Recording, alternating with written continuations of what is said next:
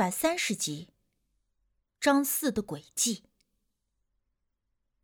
一说起这件事，张小梅立刻又急迫的看着我说：“我虽然看不到鬼，但是我能看到那种光。我也不知道那种光是什么，但是我看得出来，你跟普通的人不一样。光？我很是不解。”没错，每个人身上都有一种光。健康的人和生病的人，年轻的人和将死的人，还有动物身上的光都不一样的。我这才明白他说的话是什么意思。原来因为张小梅身上背着她那个死鬼丈夫太久了，所以自然而然的就有了一点神通。她这个能力。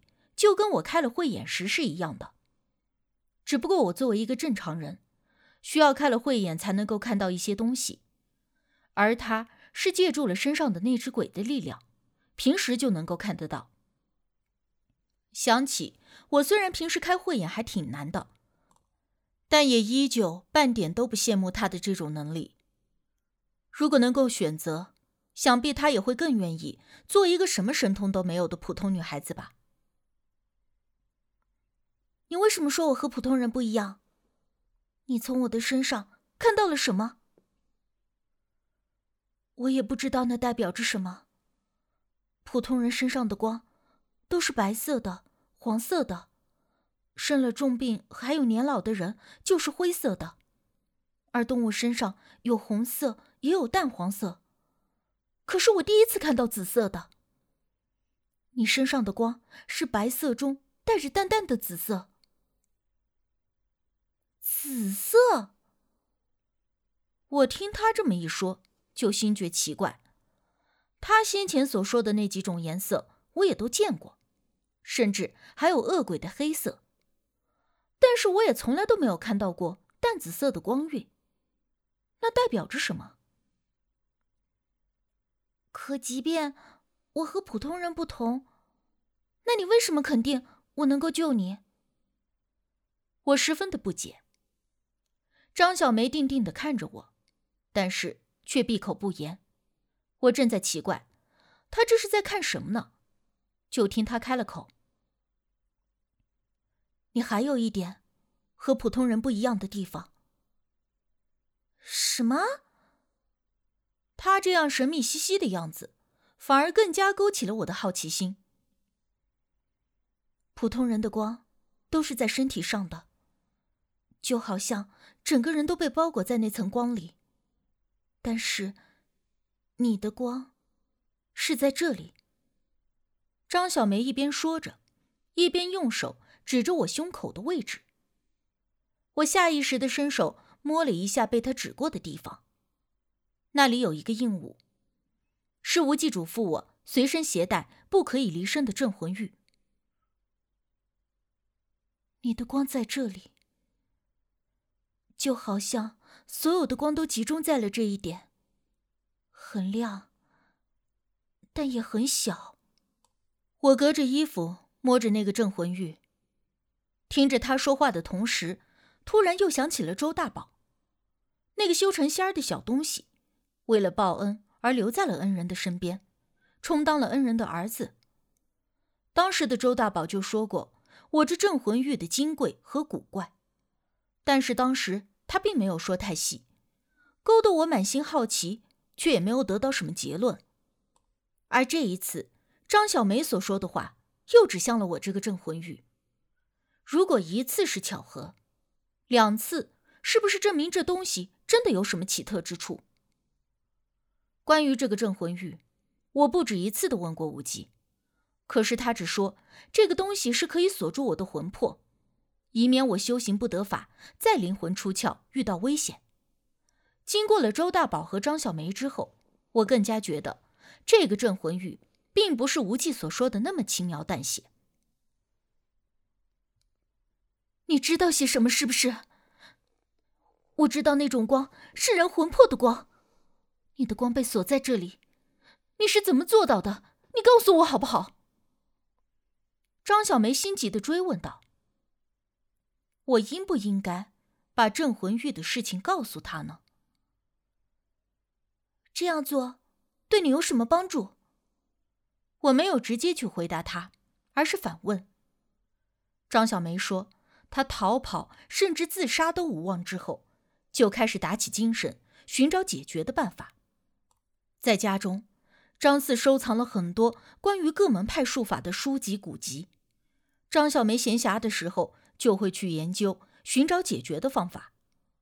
张四也从来都不管他，反而还觉得张小梅虽然是作为过阴人养在身边。”可毕竟名义上也是个养女，今后继承一些张家的降头术也没有什么坏处。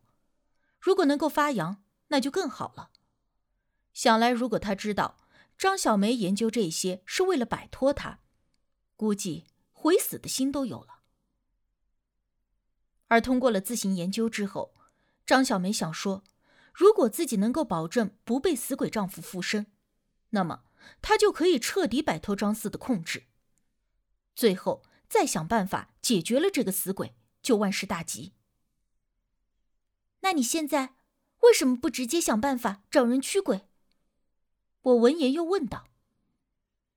我有找过，但是神婆说，如果驱走打散那只鬼，我也会跟着魂飞魄散，所以只能先锁住我自己的魂魄，才有可能对付他。说起了自己的计划，张小梅变得目光坚定，仿佛准备上战场的战士。而我也大致明白，他为什么追着我，对我坦诚那么多，其实就是想要跟我讨教，怎样能够把魂魄锁在身里的方法。我没有把镇魂玉直接拿给他看，但却告诉了他，有镇魂玉这个东西的存在。这个东西。可以定魂，也就是你所说的，把魂魄锁起来。但是如今这个年月，镇魂玉已经不好找了，即便是找人做，也很难找到。因为镇魂玉最重要的是在媒介上所刻画的符文，那才是重点。但是如今，已经没有多少人会了。我坦言道。镇魂玉。张小梅兀自蹙眉，嘟哝了一声，看样子是记在了心里。说到这里，我的电话突然响了起来，我拿起来一看，是无忌打来的。再一看时间，已经很晚了。之前我以为无忌每天都会去的很晚，所以也就没有打电话通知他，想着或许等自己回去的时候，他还没有回来。但没想到和张小梅一下子聊了这么久。我在学校旁边的一个小餐馆，和朋友聊点事情，这就回去了。我接了电话，立刻道。无忌应了一声，我们便挂了电话。今天已经不早了，我要先回去了。我说着便站起身来。今天谢谢你。不但告诉了我镇魂玉的事情，而且还听我说了这么多。我才发现，原来把心里的秘密说出来，会轻松不少。张小梅起身道谢：“ 你不用客气啦，我其实也并没能实质上的帮上什么忙，但是希望有了镇魂玉，你能够早点脱离那个东西。”我真心实意的嘱咐道：“我也希望。”张小梅点了点头，笑容苦涩。我拿着外套准备出门，却见餐馆的大门被人推开，无忌面色有点冷的走了进来。无忌，你怎么来了？我惊讶的迎了几步过去，无忌的目光淡淡的扫了一眼张小梅，转而对我说道。我来接你。我也正准备走呢。这个时候，张小梅忽然快步的走了过来。这位是你男朋友吗？啊，不，不是的，他是我好朋友。我立刻解释，双颊不自禁的有点燥热。无忌的表情却没有什么变化，依旧有些冷漠的看着张小梅。而张小梅看到了无忌的目光，却有些奇怪，并且皱起眉心来，不知道又看到了什么。哦，这样啊。你好。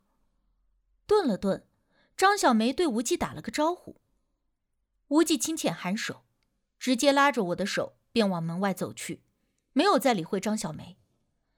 他的这番举动倒是让我有点意料之外。为什么和他在一起？